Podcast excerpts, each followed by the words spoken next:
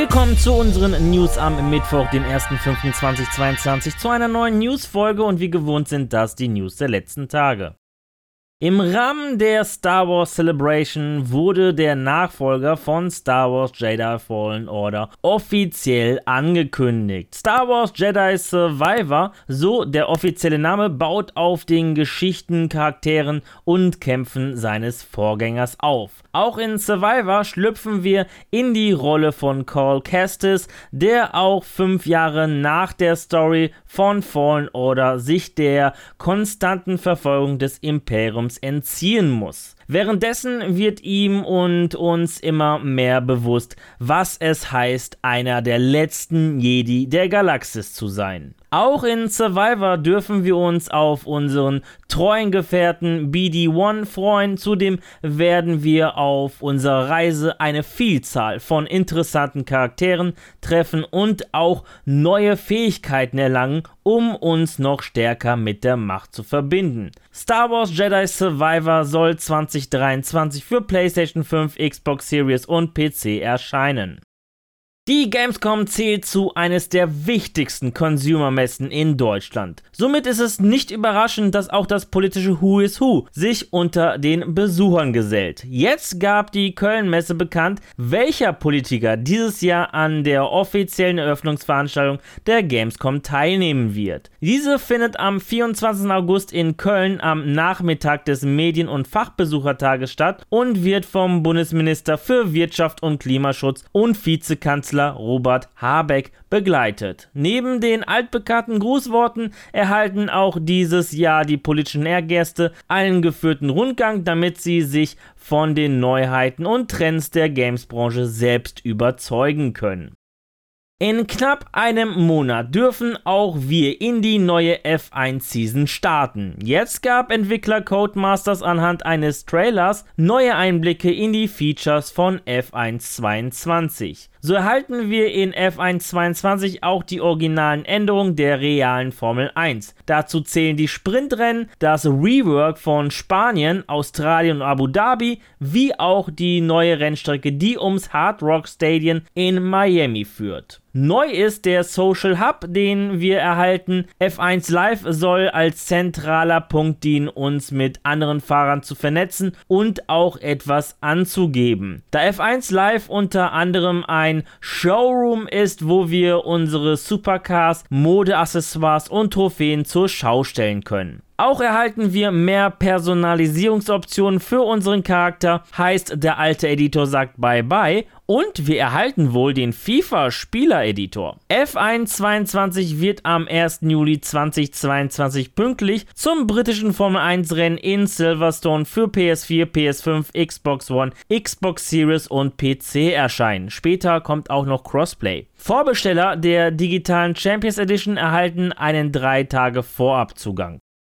Im Juni warten im Rahmen der Games with Gold wieder tolle kostenlose Spiele auf uns. Dabei stehen uns zwei Titel speziell für Xbox Series und Xbox One sowie zwei weitere Spiele für Xbox 360 zur Verfügung, die wir dank Abwärtskompatibilität auch auf Xbox Series und Xbox One spielen können. Beginnen wollen wir mal mit den beiden Spielen, die nur auf der Xbox Series und Xbox One uns zur Verfügung stehen. Vom 1. bis zum 30. Juni ist es das Aufbauspiel Even Colony und vom 16. Juni bis zum 15. Juli ist es Project High Rise Architecture Edition. Bei den beiden anderen Spielen, die auch auf der Xbox 360 zur Verfügung stehen, haben wir vom 1. bis zum 15. Juni Super Meat Boy und vom 16. bis zum 30. Juni das Jump and Run Spiel Rascals.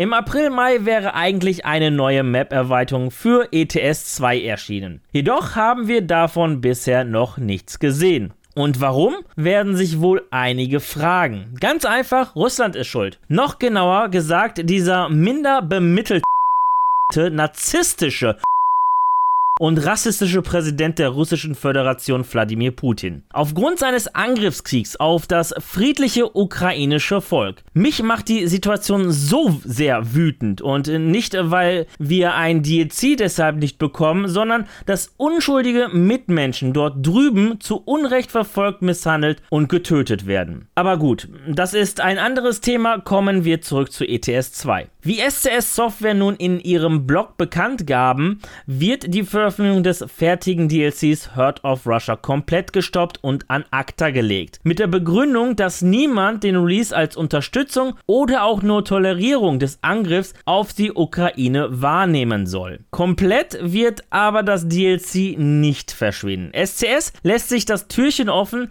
das DLC nach dem Krieg zu veröffentlichen, wenn die Zeit des Wiederaufbaus und der Heilung begonnen hat. Wir berichteten auch schon in der Vergangenheit, dass zum Zeichen der Solidarität der Entwickler ein Ukraine Skin Pack veröffentlichte, um die Erlöse an humanitäre Hilfe in der Ukraine zu spenden. Dieses Paket verkaufte sich nun laut Entwickler insgesamt 85.000 Mal. Das Team, das am Russland DLC arbeitete, wird sich nun jetzt um eine neue Map-Erweiterung kümmern. Voraussichtlich handelt es sich dabei um eine Irland Island-Erweiterung, die 2024 erscheinen soll. 2023 soll die Balkan-Erweiterung erscheinen, die uns SCS schon im Oster-Event ankündigte. An diesem DLC arbeitet das ehemalige Iberia-DLC-Team dran. Es gibt neue Leaks zu GTA 6 und diesmal kommen sie direkt von zwei Rockstar-Mitarbeitern. Auf LinkedIn haben diese beiden Mitarbeiter ihre Job-Einträge aktualisiert und uns ein Feature verraten. So verrät das Profil des Senior Cinematics Camera Artist, dass es zwischen dem eigentlichen Spiel und Filmsequenzen einen fließenden und nahtlosen Übergang geben soll, der durch eine Bewegungserfassung ermöglicht wird. Das Profil des Senior Animators verrät, dass eine neue Version von Motion Matching System verwendet werden soll, was für Übergänge ähnlich zu denen in The Last of Us 2 sorgen sollen. Leider wurden mittlerweile diese Einträge gelöscht, aber sorry, das Internet vergisst nie.